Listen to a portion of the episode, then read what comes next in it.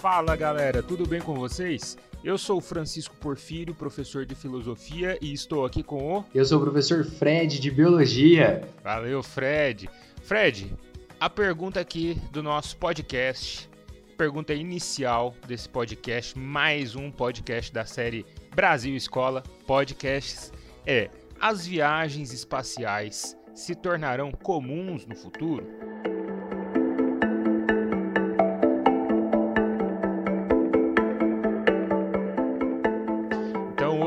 Gente vai começar a conversa por aí. Cara, tem um lance aí da SpaceX lá do Elon Musk, né, da Blue Origin, do do, de outro bilionário, né? É, não menos excêntrico também, o Jeff Bezos. E as prospecções aí, as discussões desde 2018 são de viagens espaciais que se tornarão talvez comuns.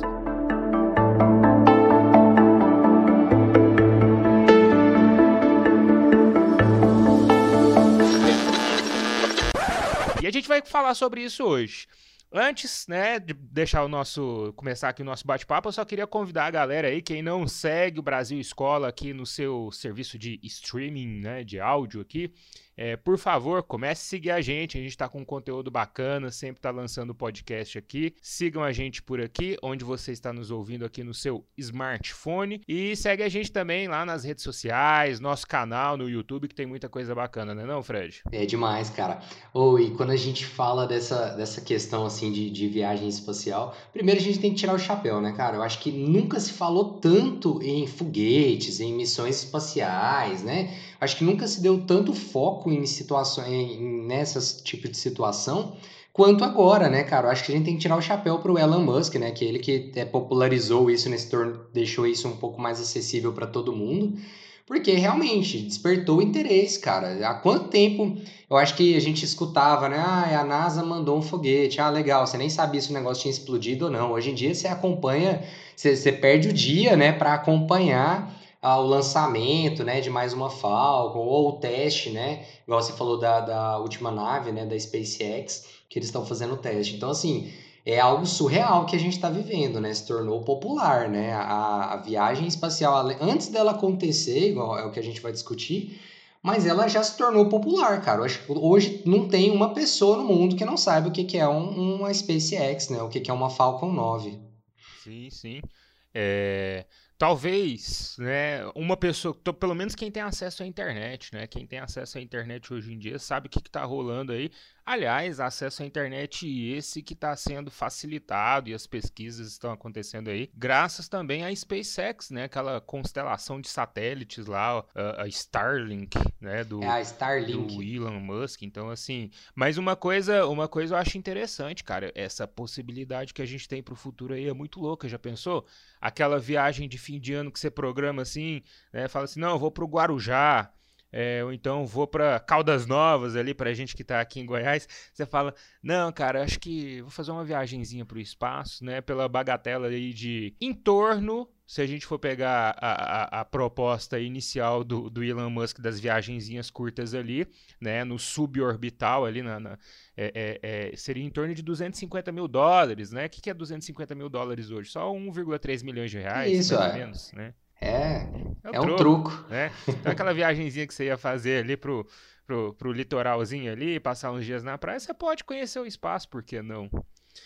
É, mas assim, brincadeiras à parte, aliás, eu tenho mais uma também, né, cara? A possibilidade cada vez mais real da gente democratizar este concurso que é o Miss Universo, que na verdade só tem candidatos da Terra, né? É um Miss Universo que só tem terrestre, terráqueo. O universo não tá se esforçando, né, Francisco? Infelizmente. Agora eu parei com as piadas sem graça, vamos lá. Meu Deus. Mas essa da, da, da, Miss Universo eu já escutei que é porque as candidatas elas demoram alguns anos-luz para chegar aqui, né? Então elas são sempre desclassificadas por atraso. Sim, sim, boa. Quem sabe, né? Aí daqui uns alguns bilhões de anos chegam as primeiras candidatas Francisco, mas na moral, assim, você, o que, que você acha? A gente vai realmente ter um, um produto de viagem extraterrestre, né? Sair da Terra? Ou nós teremos realmente mega expedições com colônias terráqueas em outros planetas? Ou a gente vai ficar só nessa onda de ônibus espacial, vai e volta? Fred, é, eu acho que a gente caminha cada vez mais para minha visão, ó, minha visão, minha opinião, minha leitura da situação.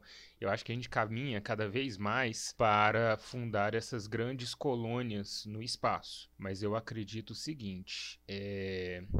E eu parto, inclusive, um pouco aí da, da cinematografia, né, de alguns filmes que tratam sobre isso para a gente chegar lá. O filme Elysium, por exemplo, ele apresenta uma situação muito bom aquele filme, né? Ele apresenta uma situação onde existe uma espécie de condomínio. Legal. Né? É a mesma lógica do condomínio fechado, né?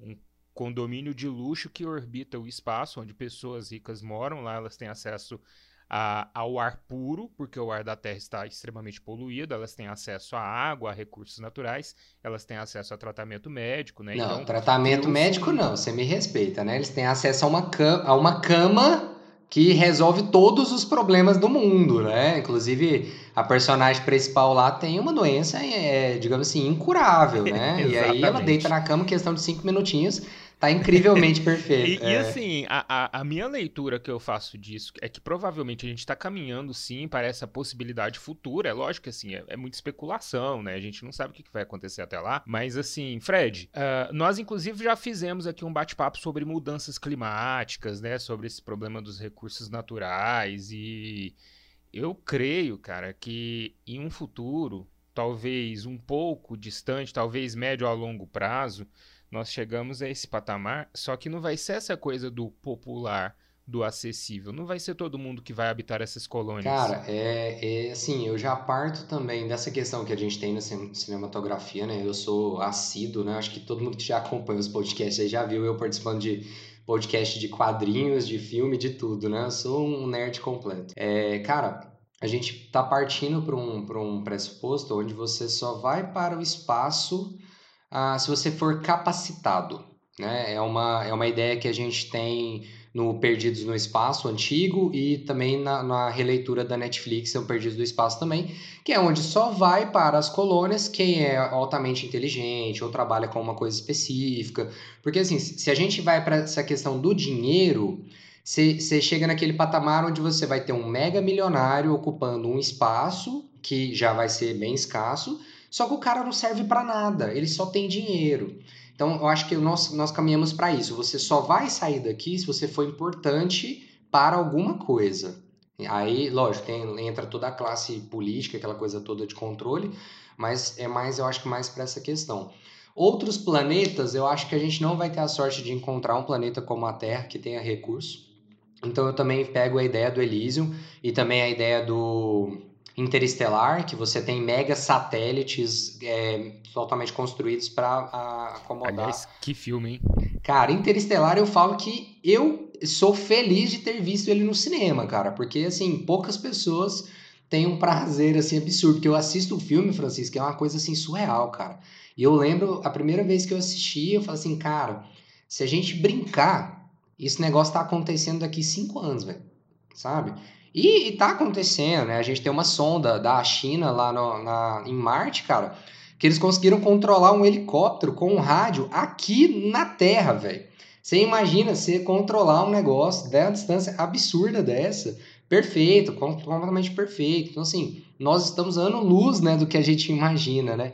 É, eu costumo brincar com meus alunos, enquanto você está ali voando com o seu dronezinho, que agora você pode comprar, imagina o que, que esses caras conseguem ter, né, velho? Elon Musk pousa um, um, um jato, né? Um, um jato não, perdão, um foguete de 30 metros de altura, cara. Automático, num barco automático em alto mar, com estabilizadores de onda e trem que a gente sonha. E o cara tá lá, velho. Então, assim, eu acho que a gente vai para esse ponto.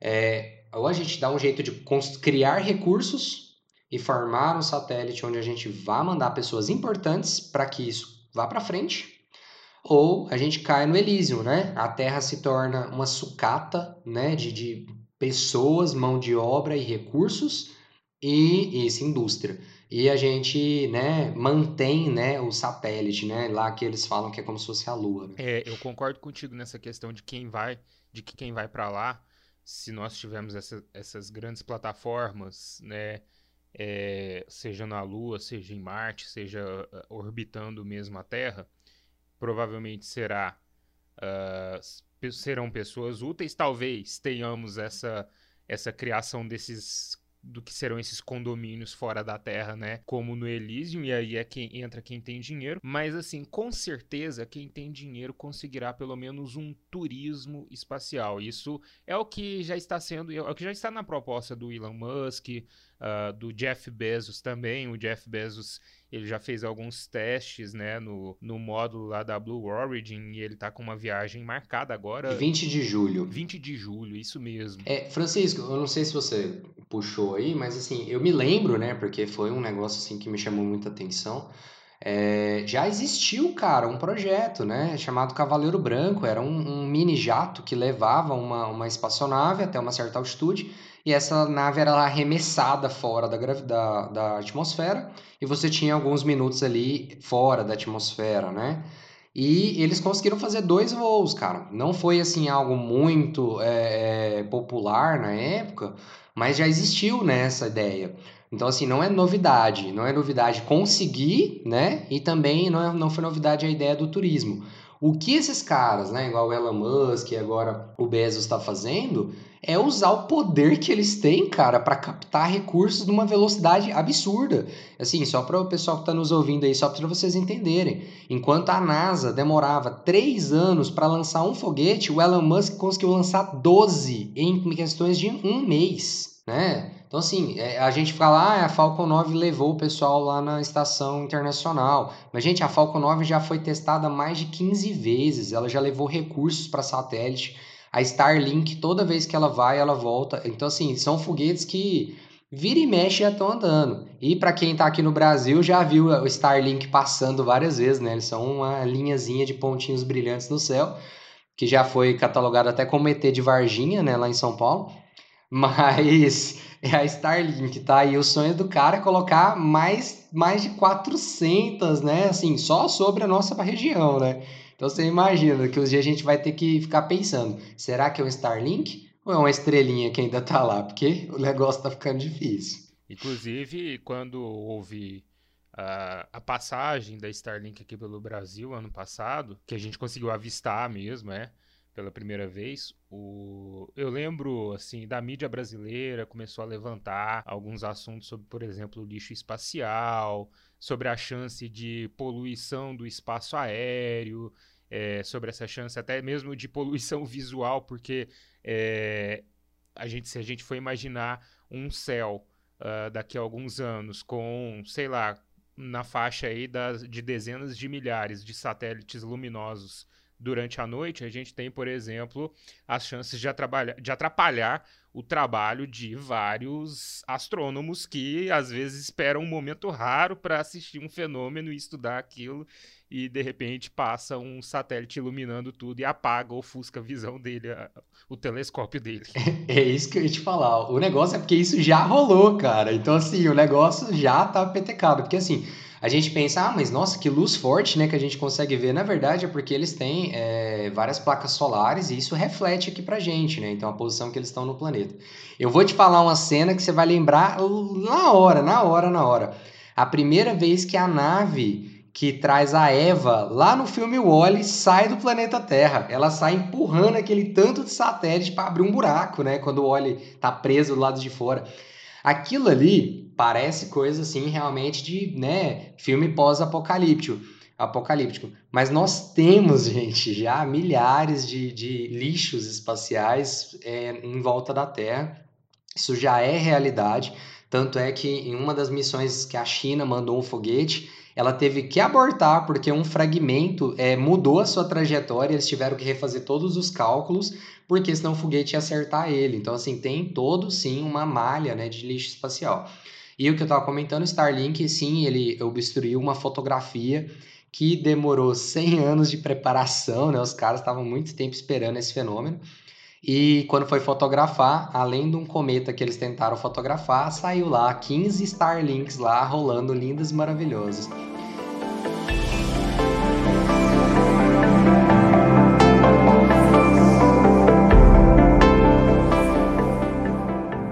Mas cara, uma coisa que eu percebi também, eu descobri, na verdade, estudando um pouco, comecei a ler sobre esse assunto, comecei a, a, a, pesquisar mais sobre esse assunto do ano passado, né? Que a SpaceX começou a, aparecer mais na mídia, na nossa mídia brasileira, na imprensa. E uma coisa que eu descobri e que era pouco divulgado, assim. Na verdade, o Jeff Bezos, ele não tá, ele não tá nessa ele não entrou nessa agora. Ele não é um aventureiro, um simples bilionário aventureiro, assim como o Elon Musk também não é um simples aventureiro. Ele já tem uma grande equipe é, científica por trás dele, mas o Jeff Bezos ele já tá nisso desde o começo dos anos 2000, cara.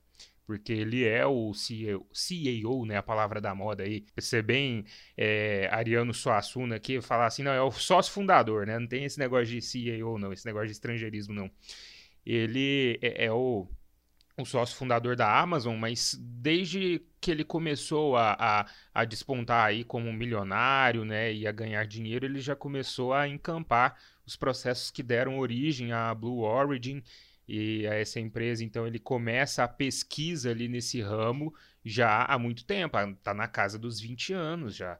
Então, assim. Sim, ele, ele tem, ele tem particip... Cara, ele teve participação em, em algumas missões importantes da NASA, cara. Assim, sim, ele, sim. A, ele tem. Porque assim, a gente pensa muito na NASA como se fosse um, um órgão exclusivo, né? Mas ele tem participação no mundo todo e com empresas privadas, obviamente.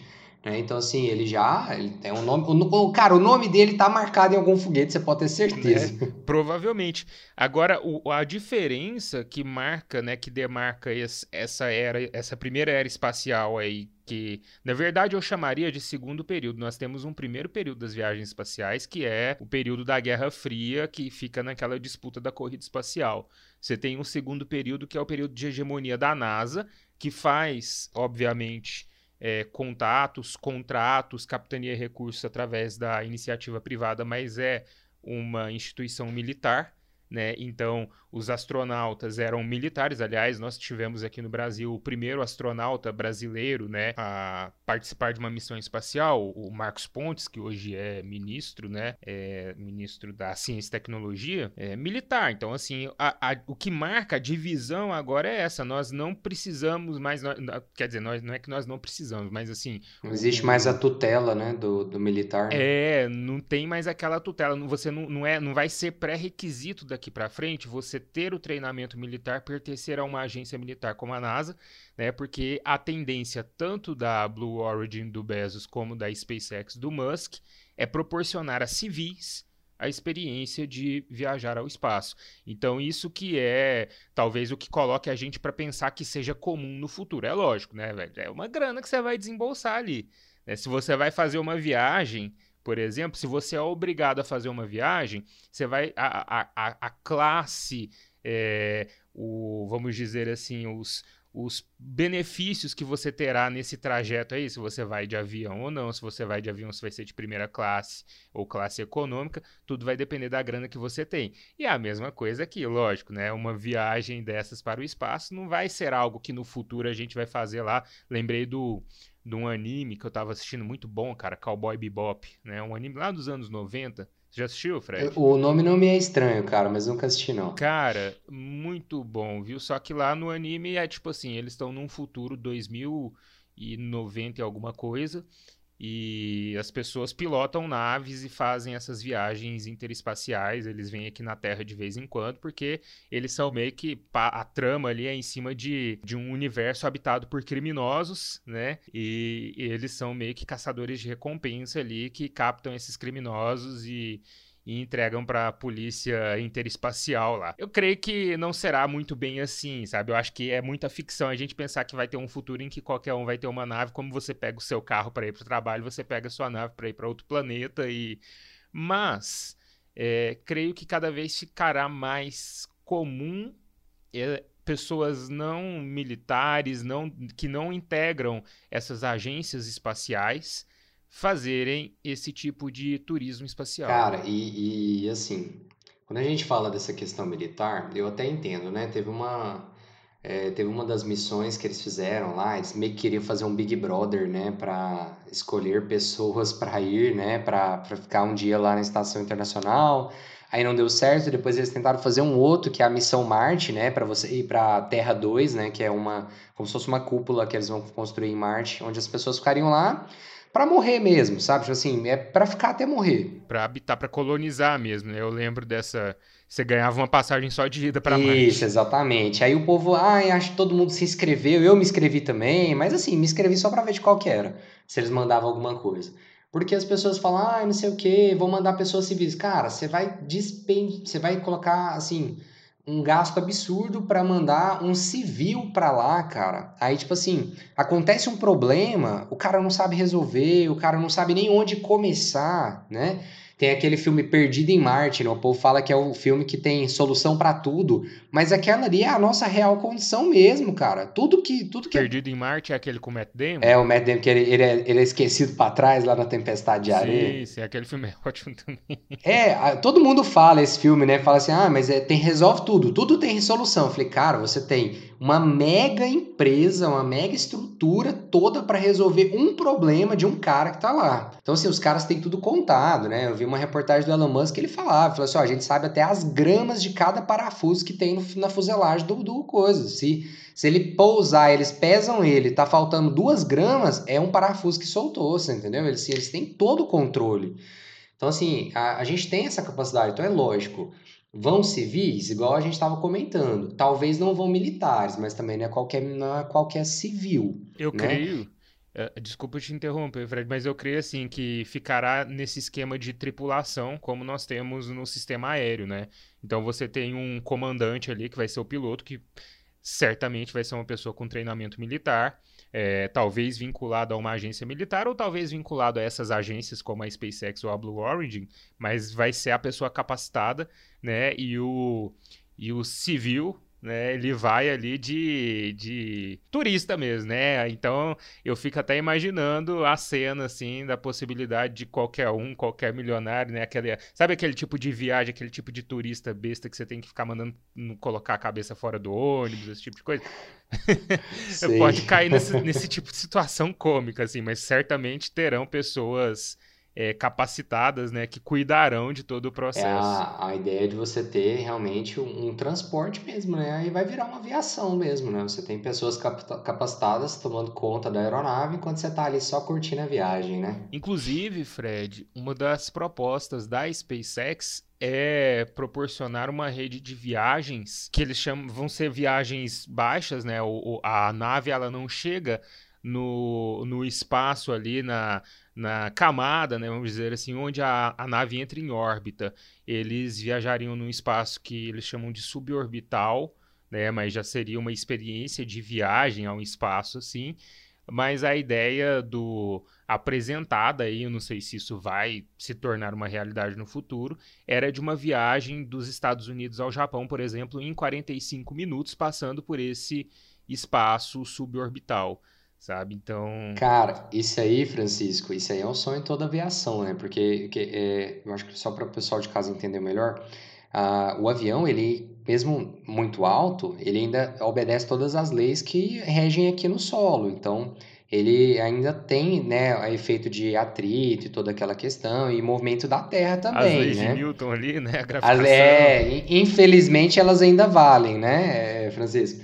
Então, assim, um avião sair da, da, mesmo, que, mesmo que parcialmente da nossa atmosfera, ele já obedece outras leis. É por isso que isso aí é possível, porque assim, o avião ele vai se afastar tanto do, da Terra que a Terra vai girar e é como se ele tivesse parado. Aí ele voltaria para a atmosfera já praticamente em cima. Isso aí é, tem, a gente consegue fazer já com jatos supersônicos, né? Jatos militares conseguem chegar muito próximo da, da camada limite ali. Mas, né, não é nada popular, igual a gente tá querendo chegar na ideia do popular, né? E, Fred, é para pegar aqui, né, um pouquinho das nossas referências. Nós temos aí uma vasta cinematografia, literatura que trata dessa questão da viagem espacial, porque isso já era, cara, no século XIX, Júlio Verne, o escritor Júlio Verne, né, é, já estava falando da viagem à Lua, né, é, então é algo que habita o nosso imaginário, vamos dizer assim. E isso tá aí, a gente, se a gente for pegar as nossas referências aí, Star Trek, né, Jornada nas Estrelas, a, a o Star Wars, né? A, a Guerra nas Estrelas também, assim, é, é, é um dos meus queridos, assim, dentro dessa.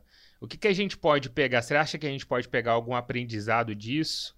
Né, para trazer para essa nossa nova configuração possível aí dessas viagens espaciais que talvez se tornarão comuns? Cara, eu gosto muito do Star Trek, né? Porque o Star Trek ele é meio que uma transição, né, de, de como os humanos vão lidar com novas espécies, novos planetas e novas capacidades, né? Porque o Star Wars ele já é colocado num universo onde isso é normal, né? Tipo assim, ah, vamos para outro sistema, é, não, é nem, não é nem planeta, é outro sistema, é outra galáxia, é um negócio muito surreal. Eles já estão nessa premissa, né, da existência de vida inteligente em outra galáxia. É, e... tipo assim, para eles não é nem mais novidade, né? Tipo assim, é, tem até um episódio, acho que é o episódio 2, não, um dos primeiros, episódio 5 ou 4, um trem assim que eles chegam no planeta e eles falam, nossa, não, não é habitado. Tipo assim, aí, nossa, como assim não é habitado, né? Tipo, é algo bem, bem, bem peculiar para eles, né? Não ter vida ali num planeta. Agora, o Star Trek, ele lida com essa situação, né? A Terra, ela é colocada ali, né? Dentro daquela federação, né? Internacional, interplanetária, universal. E, né, a gente acompanha a Enterprise, que é a nave principal, onde ela vai em busca né, de novos conhecimentos, de novas é, quantidades de qualitativos de vida, é, tipos diferentes de vida e mostra como os humanos vão se agregando a isso, né? Então eu acho muito bacana. As versões mais recentes do, do Star Trek já mostra a relação amorosa, já mostra essa questão do pertencimento, né? Que você vê lá que alguns, algumas raças, né? Eu vou falar raça porque eles usam esses termos no filme, é, eles têm essa coisa de não gostar da federação, porque a federação é uma ideia de integração e eles não, eles querem continuar lá no planetinha, mas é algo surreal, saca? É tipo, vamos fugir da globalização, saca? Sim, sim, como tem hoje uma visão que cresce antiglobalista aqui na Terra, é, que rechaça instituições que eles chamam de instituições globalistas coletivistas, como a ONU, como a Unicef, como a Organização Mundial da Saúde, em nome de um patriotismo assim que quer fechar o país dentro daquela ideia de nação fechada, sem estrangeiros e estrangeirismos e, né?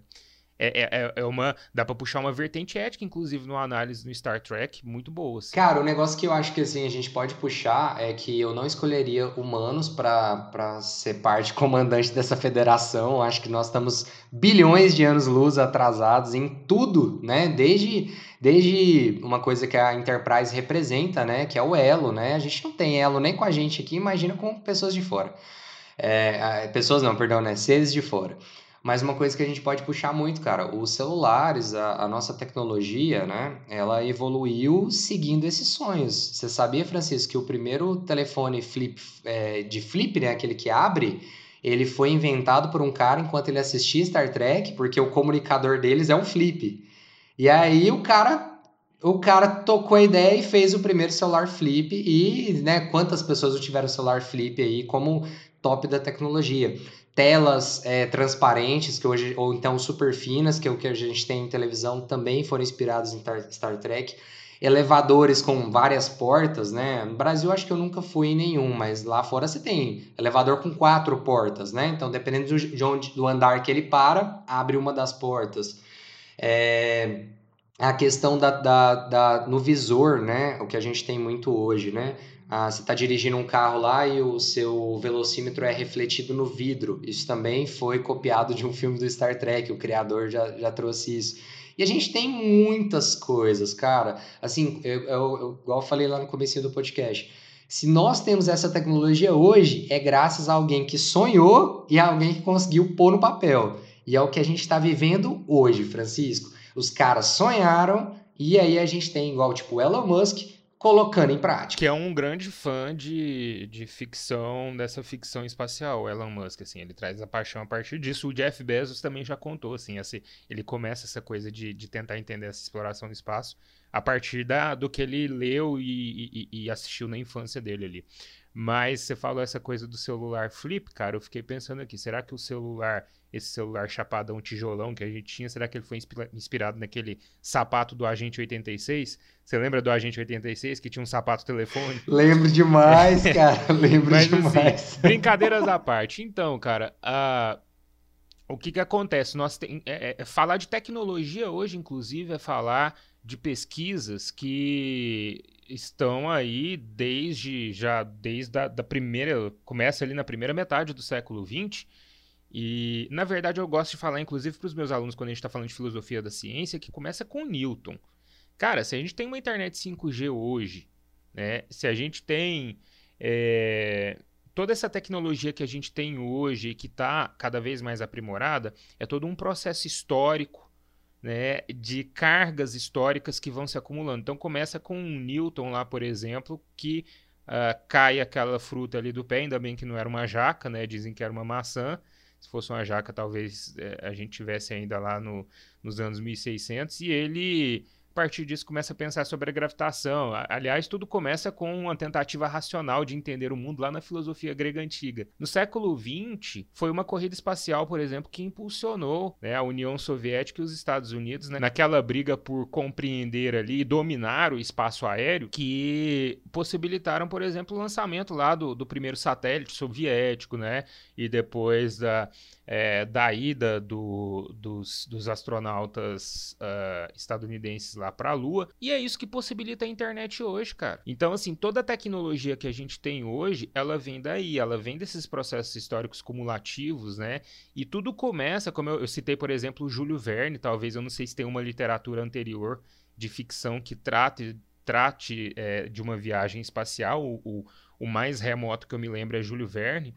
Mas, assim, você tem a partir dele toda uma literatura de ficção que vai construindo essas histórias, essas narrativas do, do ser humano desbravando o espaço, do ser humano desbravando a lua, é, é, chegando à lua, e, e, enfim. E isso vai despertando, como você bem mesmo disse, despertando a imaginação das pessoas e a criatividade das pessoas, né? Então, assim, é, é, muito bom, né? A carga cultural disso é muito interessante, cara, da gente ter essas pessoas que que pensam, né, naquele que estava lá nos anos 50, 60, 70, criando roteiros ali, pensando em pessoas com roupas prateadas viajando o espaço, ou no caso do. Eu lembrei agora lá do, do, do filme do Stanley Kubrick, é, do, do 2001, Uma Odisseia no Espaço, né, que é um, uma construção narrativa assim fantástica, ou de roupinhas vermelhas ali, né, o uniforme da Enterprise. É, numa nave desbravando o espaço. E, cara, isso está começando a acontecer. Olha que louco. Né? Aquilo que pra gente era ficção, a gente está vendo virar fato. Isso para mim é muito louco. A gente está vivenciando a história dessa. Cara, maneira. realmente, aí tá acontecendo, né? E assim, quando a gente puxa lá, né, do universo, no universo nerd, né, do geek, assim, Uh, você vê a Star Trek, né, essa ideia de você ter essa, essa união, né, e é a busca da vida sem fronteiras, né, e o espaço profundo e essa, toda essa questão, porque realmente é, é uma descoberta, né, essa questão da tecnologia nossa, nós tivemos muito tempo para começar e hoje nós temos um salto muito grande, né, tem, tem alguns pesquisadores que falam, olha, ah, o que a gente demorou para evoluir 100 anos, hoje a gente evolui em 10, 15 minutos. Então, assim, é um negócio muito absurdo, muito rápido, né? E quando a gente fala, quando eu, eu falo assim em sala, às vezes algum aluno comenta, eu tenho a experiência, né, que eu li lá naquele livro Guia do Mochileiro das Galáxias. Porque, assim, quando você começa a colocar esse assunto, a pessoa abre a cabeça para perceber que o mundo ao redor dela tá indo nessa direção, eu sinto como se fosse o personagem principal lá, né? Tipo, ó, meu planeta explodiu, de repente, viagens internacionais, alienígenas vão se tornar comuns, porque é isso que vai acontecer, ô Francisco. Hoje nós temos internet absurdamente rápida e que evoluiu em menos de 10 anos. Daqui uns dias, cara, o Elon Musk tá ali fazendo, ó, eu, eu falo para minha esposa, olha, o Elon Musk acabou de destruir mais um foguete, mas amanhã ele tá lançando três, cara. Depois ele tá lançando seis. Então, assim, o negócio demorava meses para voltar, agora volta em 15 minutos. Então, assim, o negócio tá evoluindo muito rápido. Então, assim, se preparem que daqui a alguns dias vai se tornar perfeitamente normal e a gente nem vai se dar Com conta. Com certeza, Fred. E Fred, foi muito bom bater esse papo com você. Foi muito bom a gente tratar sobre isso, algo que está virando é, realidade, que tá, a gente está vendo aí a história acontecer. É, galera aí, né, que ficou com a gente até aqui, que nos ouviu, Muito obrigado, um abraço para todo mundo. Não se esqueçam que nós temos nosso canal Brasil Escola lá no YouTube, né? Sigam lá Brasil Escola no YouTube, se inscrevam em nosso canal. Segue também Brasil Escola nas redes sociais, Facebook, Twitter, Instagram. Nós temos nosso site com conteúdo bacana também, brasilescola.com.br. E Fred, sua palavra final aí, seus agradecimentos. Né? Eu me despeço por aqui. Um abraço a todos e até a próxima chuta a bola pro Fred. Vai lá, Fred. Francisco, a gente tem que fechar, né, com um nível total, hiper, mega, hyper, hiper drive, né? Então, realmente, vida longa e próspera para todo mundo aí. Vida longa e próspera. É, as pessoas não estão me vendo, mas eu estou fazendo aqui o o nosso cumprimento, o gesto do. O gesto do, do Spock. Spock um, então é isso, Fred. Vida longa e próspera. Vida longa e próspera. E também uma toalha no ombro sempre, né? Em caso de emergência. Tchau, tchau. Valeu. tchau, gente. Muito obrigado. Valeu demais.